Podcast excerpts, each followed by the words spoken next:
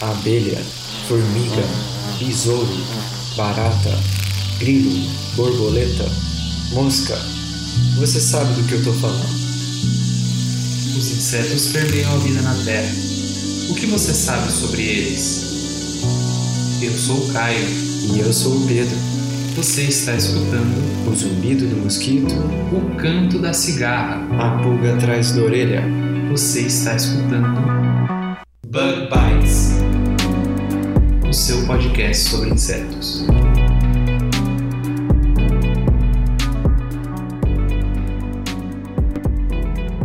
Olá, ouvintes, sejam bem-vindos a mais um Bug Bites. Falando diretamente da Toca do Besouro, Eu sou o Caio. e eu sou o Pedro. Se você está escutando a gente pela primeira vez e você quer acompanhar o trabalho do Bug Bites, é só você assinar o nosso feed. Você pode encontrar, no meu caso, que o meu celular é um Android, eu tenho um aplicativo de agregadores de podcast que chama Player FM. Você pode procurar lá no Google Play qualquer um e assinar, procurar lá Bug Bites Podcast e você vai assinar o nosso feed e vai receber uma atualização assim que a gente postar um episódio novo. E se você tem um iPhone, o seu telefone já vem com um aplicativo nativo de podcast. Então basta abrir ele e procurar Bug Bites e assinar o feed para você sempre receber notificação de quando um episódio novo está no ar. E é legal você ter esse aplicativo no seu celular porque você pode fazer o download e escutar se você tiver sem internet. E toda quarta-feira a gente posta um episódio novo. Lembrando também que é, sempre tem as outras opções também de escutar o, o nosso podcast através do SoundCloud e outras plataformas, mas no aplicativo de celular é bem mais conveniente. Isso aí, Pedro. E já falando desse- do episódio dessa semana, o que, que você trouxe pra gente aí, Pedro? Então, Caio, há um tempo atrás saíram várias notícias né, de insetos, de animais que fazem fotossíntese. Hum, Mas será que é mito será que isso ou é, é mito? fato? Você que vai ter que falar aí pra gente, Pedro. Mas antes disso, Vamos para nossas curiosidades, ou a curiosidade da semana. isso aí, vamos lá.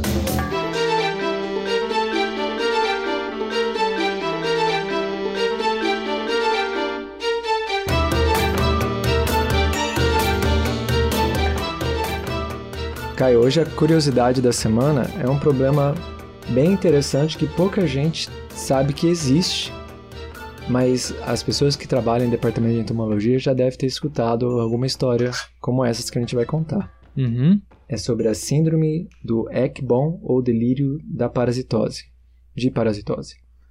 É, Pedro, você tinha comentado comigo sobre esse problema, mas eu realmente assim nunca tinha escutado muito falar. Sim.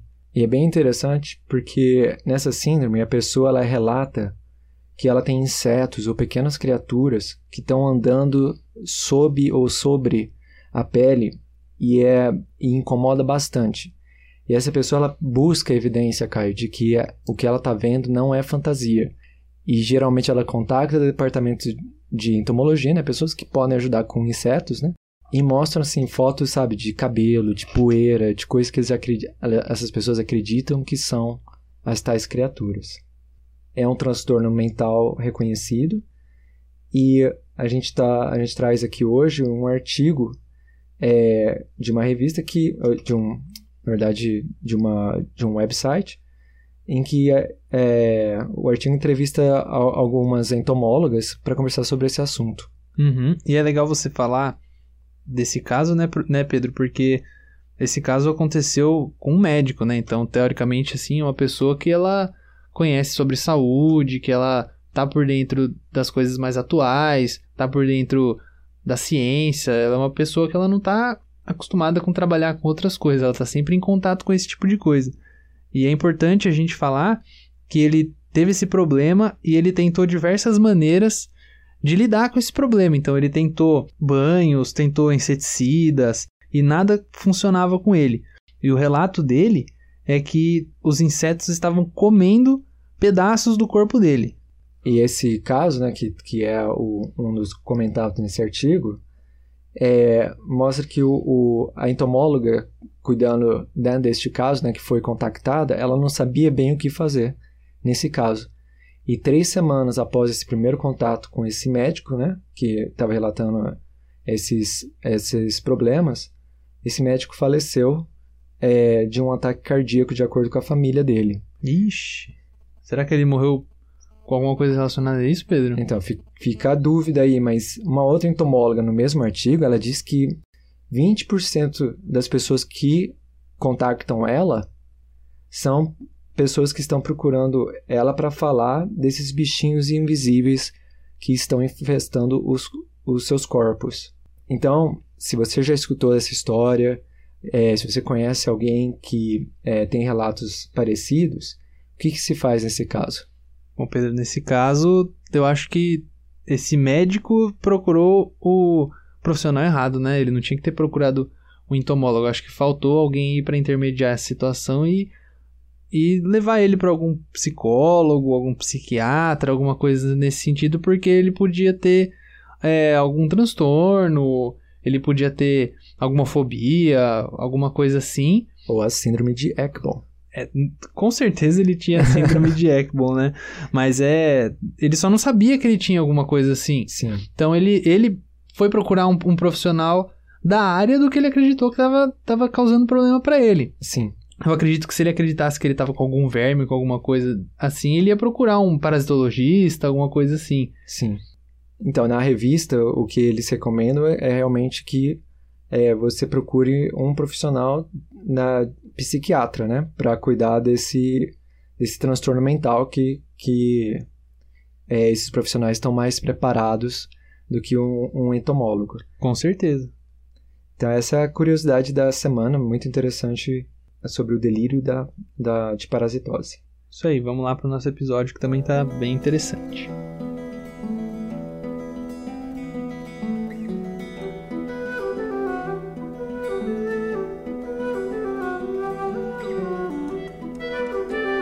Bom, Pedro, essa semana você disse então que você trouxe pra gente o caso dos pulgões que fariam fotossíntese. Essa história é interessante, hein? O ouvinte talvez já deve ter ouvido falar deste relato e de outros, né, de histórias de animais que fazem fotossíntese. Então vamos começar, Caio, definindo o que é fotossíntese. Uhum. A fotossíntese nada mais é do que um processo de uhum. fixação do, do carbono do ar, né, no gás carbônico do ar, é, junto com a água, né, através de, de seres vivos clorofilados que é, utilizam a energia solar para fixar né, esse carbono é, em é, uma, uma substância que pode ser usada como fonte de energia, no caso, a glicose. Isso aí, Pedro. E a gente sabe que diversos seres vivos são capazes de realizar fotossíntese sem dúvida nenhuma, né? Isso já é comprovado cientificamente, que são, no caso, a maioria das plantas, as algas e os procariotos, como as cianofícias e as arqueias. Só que existem aí alguns casos que a gente vê na mídia de que animais seriam capazes de fazer fotossíntese. O caso mais famoso sendo o da lesma do mar, Elysia clorótica, ou o nome popular em inglês é a Eastern Emerald Elysia. E, e da onde que vem essa ideia, Pedro? Essa lesma do mar, né, ela é, ela, ela é verdinha, né? Uhum. Devido ao armazenamento de cloroplastos em suas células, dentro das suas células. E o que são os, os cloroplastos, Pedro? Cloroplastos que são organelas, né? Uhum. Da, de você encontra geralmente em plantas, né? Em animais, em animais não, em seres vivos fotossintéticos, né? Sim, exatamente. E que são as organelas responsáveis por essa captação da energia solar e fixação do, do gás carbônico é, em açúcares, né? Uhum. Os cloroplastos, eles podem sobreviver por meses, Caio, no meio celular do, do seu hospedeiro, dessas uhum. lesmas do mar. Uhum. E, inicialmente, é, começou a se acreditar de que realmente essas lesmas são capazes de fazer fotossíntese, porque foi observado que quando essas, esses animais eram deixados sem comida, eles podiam, podiam sobreviver por meses. Uhum. E isso acreditava-se que era um efeito é, da capacidade desse animal sobreviver por meio da fotossíntese. Bom, Pedro, não só isso os pesquisadores eles ainda descobriram que os cloroplastos eles não só sobreviviam durante todo esse, todo esse tempo, como eles também tinham a capacidade de fixar CO2. Aí, então, uma, uma evidência em favor de que essas lesmas do mar fazem fotossíntese. É, mas o negócio é que a ciência não é simplesmente assim, né, Pedro? A gente precisa comprovar as nossas evidências para ter certeza que ela tem alguma relação com o que a gente acha que está acontecendo, né? Sim, na, na ciência você é colocado à prova, e foi isso que um grupo alemão fez. Eles, eles pensaram o seguinte, cara, se os cloroplastos fazem fotossíntese e as lesmas sobrevivem por meses sem comida, então se você deixar essas lesmas no escuro, elas não devem sobreviver pelo mesmo período. Uhum. Então fizeram esse experimento, deixaram lesmas no escuro ou na luz sem comida, mas Caio, as lesmas sobreviveram pelo mesmo número de meses e também perderam peso de maneira similar. Hum, então isso aí quer dizer que a fotossíntese não vai ser necessária para essa lesma do mar sobreviver, porque sem luz a gente não tem fotossíntese, né? Sim, então não fez diferença nenhuma ter ou não ter luz. Mas ficaram algumas perguntas aí, né, Caio? Porque as plantas, para manter os, os cloroplastos é, vivos, elas dispõem de uma maquineria celular, né, de genes, um, várias proteínas, né, que são necessárias para a manutenção desses cloroplastos. Então, é, uma das coisas que, que se pensa né, é se talvez as lesmas do mar evoluíram é, ou adquiriram tais genes de plantas, né? E realmente existem alguns genes de lesmas que parece que foram transferidos cloroplastos, mas até agora não tem evidência de que eles são expressos. Ou seja, isso quer dizer que eles têm os genes, mas eles não. Como que você pode explicar isso, Pedro, para quem não sabe o que é expressão gênica? Então, Caio, um gene expresso é, é mais ou menos assim: o gene contém a informação, é a receitinha do bolo para se fazer o bolo. O bolo é a expressão desse gene. Ah, Pedro, então é mais ou menos assim. A minha irmã, ela tem o olho azul. Uhum. E o meu pai e a minha mãe não têm o olho azul. Uhum. Isso quer dizer que algum dos dois tem o gene de olho azul, porque a minha, a minha irmã nasceu com olho azul, só que nenhum dos dois expressou esse gene. É mais ou menos isso? Mais ou menos isso, é. Dá, dá para fazer essa, essa analogia. Hum, legal. Então as lesmas têm os genes é, do cloroplasto, mas eles não são expressos. Não são expressos, exatamente. Estão lá, mas a receitinha nunca virou o bolo. Hum. Então não se sabe ainda como os cloroplastos são mantidos vivos e, e, funcionais. Bom, Pedro, só que aí também fica outra pergunta, né? Por que, que eles vão capturar os cloroplastos se eles não vão usar? Qual que é a hipótese que vai ter a partir disso? Exatamente. Se não for para fazer fotossíntese, também existe a possibilidade de que os cloroplastos sejam apenas reservas alimentares, hum. porque estão ali fazendo fotossíntese, né? Tem os seus açúcares e talvez é, eles fiquem ali para momentos de, de escassez de comida. A lesma do mar pode digerir os cloroplastos. Hum, legal. É muito legal essa história da lesma do mar. A gente vê aí que a ciência não dá pulos. Muitas Uhum. vezes a mídia faz um desfavor quando divulga uma, uma descoberta científica da maneira errada. Mas existem também os jornalistas que são muito bons e fazem é, um, um grande trabalho de divulgação científica. E o artigo que a gente é, usou aqui para fazer essa, essa primeira parte aqui do, do episódio é um artigo escrito pelo Ed Yong. Na, tá o link na, da National Geographic, vai estar no post.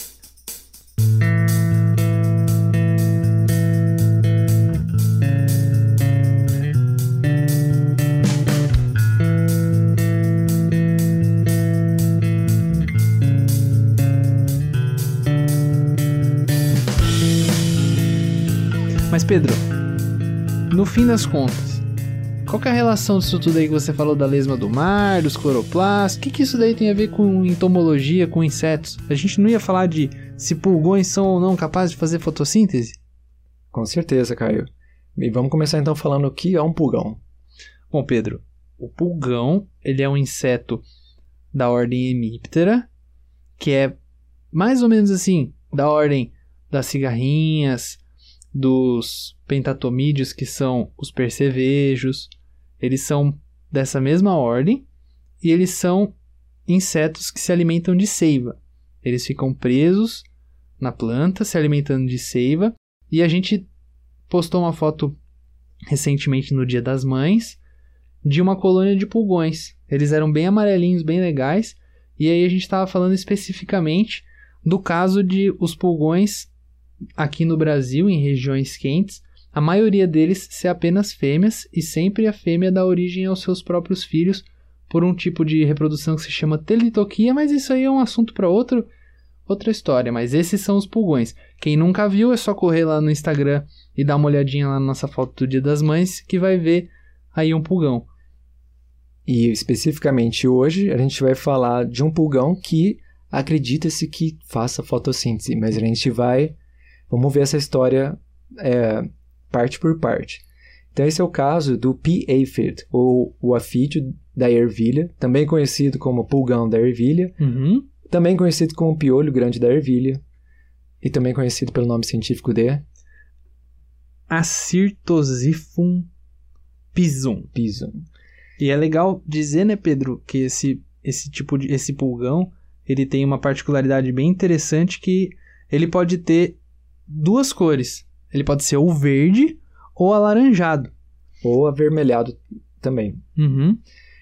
E essa cor alaranjada, avermelhada, foi sempre um mistério até quando se descobriu que essa cor se devia à síntese de carotenos. Hum. Então, num estudo da Nancy Moran e do Tyler Ja- Jarvik, publicado na Science em 2010, é, eles viram que esses animais é, são capazes de produzir carotenos. E geralmente animais adquirem caroteno por meio de sua dieta. Ah, por exemplo, no caso é, que a gente adquire muito caroteno da cenoura, né? Normalmente o pessoal fala que esses, esses legumes laranjas têm muito caroteno, né? Sim, o- a- todo, todo legume ou, ou raízes, né, cor de laranja, são ricos em caroteno, Uhum. que são importantes, né, como antioxidantes e também precursores de pigmentos visuais, como a vitamina A. É por isso que fala que cenoura é bom pra visão também, né? Pra vista. Sim. E para os insetos também é muito importante. E eles viram que, por meio de análise filogenética e sequenciamento, que houve uma transferência genética de um fungo para esse afídeo da ervilha. E esse, essa transferência genética trans- foi um, um, um gene que deu a habilidade para os afídeos de sintetizar carotenos. Então aí foi aí que teve essa diferença entre os verdes e os alaranjados avermelhados. No caso, o verde, ele teve uma mutação que fez com que ele perdesse essa habilidade de produzir carotenoide. E aí é bem legal pra gente observar que mudou até a cor, né? Uhum. E tem, assim, muitas implicações ecológicas, né? De você ter duas formas, né? Numa população. Alguns indivíduos são laranjas, outros são verdes, né? Uhum. Mas, é, para o episódio de hoje, a gente queria focar no seguinte aspecto. Carotenoides, além das funções que a gente já listou, também é um pigmento usado por plantas para fotossintetizar. Hum. Então, poderiam os afídeos fazer fotossíntese? Bom, Pedro, foi isso que o Jim Valmelete e a equipe dele tentaram demonstrar. Será que ocorreria é, a transferência de elétrons induzida por luz e a síntese de ATP, de energia, né, em insetos capazes de sintetizar carotenos? Esse aí é um artigo que foi publicado na Scientific Reports da Nature, que a gente também vai colocar lá no post, em Sim. 2012. E o que esses autores fizeram foi o seguinte, tomando eles como eles sabiam, né, que essa espécie é, ela é capaz de produzir clones de si mesmo, eles pegaram uma linhagem, né, de, de afídeos que estava se reproduzindo e dividiu esse grupo em dois grupos. Eles descobriram que ao expor uma parte desses afídeos a temperaturas baixas, eles foram capazes de induzir a forma verde. Uhum. E a forma alaranjada é- foi mantida quando é, deixados os afídeos em condições ótimas para crescimento. Legal. Quando eles colocaram é, esses estágios juvenis de pulgões em total escuridão, eles verificaram o seguinte, Caio, que nas formas que são alaranjadas, os afídeos produziram mais ATP quando estavam expostos à luz a pelo menos uma parte do dia, em comparação com os afídeos que ficaram na escuridão. Já no caso dos afídeos que tinham uma menor concentração de carotenos no, no seu corpo, como as formas verdes, não foi detectada nenhuma diferença na produção de ATP. E é legal a gente falar, Pedro, que esses pesquisadores eles não pararam aí, né?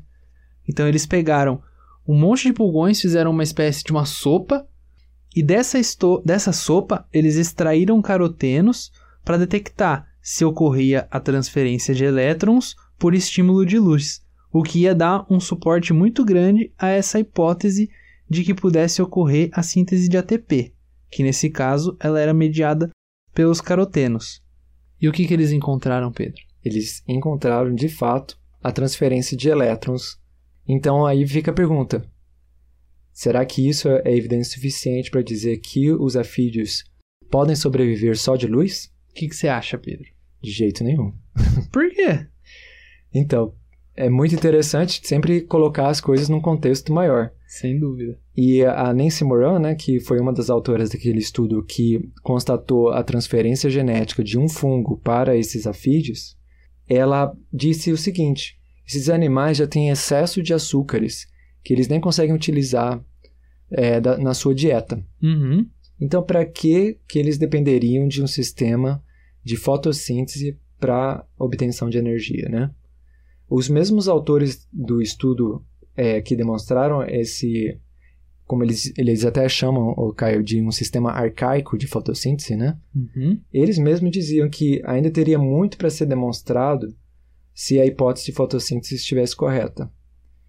Mas não deixa de ser um fenômeno curioso. É, sem dúvida, né, Pedro? Eu acho que essas, essas pequenas investigações que os cientistas vão fazendo, elas são muito interessantes, só que a gente tem que tomar muito cuidado com essas notícias que a gente vê na internet. Às vezes o pessoal é, lê o artigo, lê só a introdução. Até os próprios autores que descobriram todas essas coisas super interessantes, eles até eles ficam com o pé atrás para dizer que realmente isso aconteceu. Eles sempre dizem, né? Que é preciso um pouco mais de estudo nessa área e a partir desses descobrimentos que eles tiveram para ter certeza desse tipo de coisa, né? A ciência nunca consegue ser uma coisa tão certa assim, né?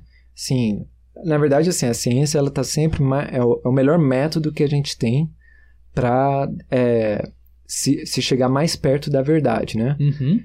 Existe, inclusive, Caio, é, um pensamento que, que sempre deve ser um pensamento que o cientista mantém em sua mente, né? Que é para conclusões extraordinárias, você precisa também de evidências extraordinárias. Então, Pedro, eu acho que não era só os cientistas que deviam ter isso, eu acho que todo mundo devia ter um pouco isso, né? Às Certamente. vezes a gente vê fake news, a gente vê umas coisas malucas que as pessoas falam, principalmente na internet, e muitas vezes isso não tem nada a ver, às vezes foi assim um posicionamento que a pessoa pegou e fora de contexto, ou então a pessoa não leu completamente, sabe? É complicado isso, porque muita, muitas vezes na ciência, eu acho que a ciência às vezes tenta ser um pouco mais acessível para quem não, não, não, faz parte desse mundo acadêmico e cheio de coisas complicadas, e às vezes as pessoas tentam simplificar um pouco as coisas e isso torna as coisas um pouco confusas. E, e mesmo as, as pessoas, é, vamos dizer assim, mais instruídas, mais preparadas a, a discernir né, o que é fato do que é mito, né? É, elas ainda podem cair, como se diz, na tentação de uma conclusão muito antecipada, né? Com o, certeza. O Ed Yong, né, que escreveu sobre as lesmas do mar, né, no artigo que a gente vai deixar no post, ele mesmo, ele coloca ali uma meia-culpa. Ele uhum. fala que quando a notícia saiu, ele mesmo também disse, são os primeiros animais a fazerem fotossíntese. Porque parecia muito uma, uma notícia muito boa para ser divulgada, né? E, e agora, nesse, nesse artigo que a gente está é, colocando o link para vocês é, terem acesso, ele meio que se retrata. Ele fala: olha, na verdade não é bem assim. E ele admite que ele foi um pouco afobado ali quando ele colocou a, a notícia no seu primeir, na sua primeira divulgação. Mas eu acho que isso é normal, né, Pedro? Às vezes a gente pensa que a gente encontrou uma coisa que é tão interessante, que é tão legal, e é tão diferente, na realidade não é tão diferente assim. A gente fica empolgado quando a gente descobre, mas depois a gente cai na real, né? E aí a gente vê que as coisas não são bem assim. Mas é assim é a ciência, né? Sempre a gente está buscando o que for mais perto da verdade. Sim. Bom, legal, Caio. Espero que o ouvinte tenha gostado da história de hoje. E vamos para a participação dos ouvintes, né, Pedro? Vamos lá.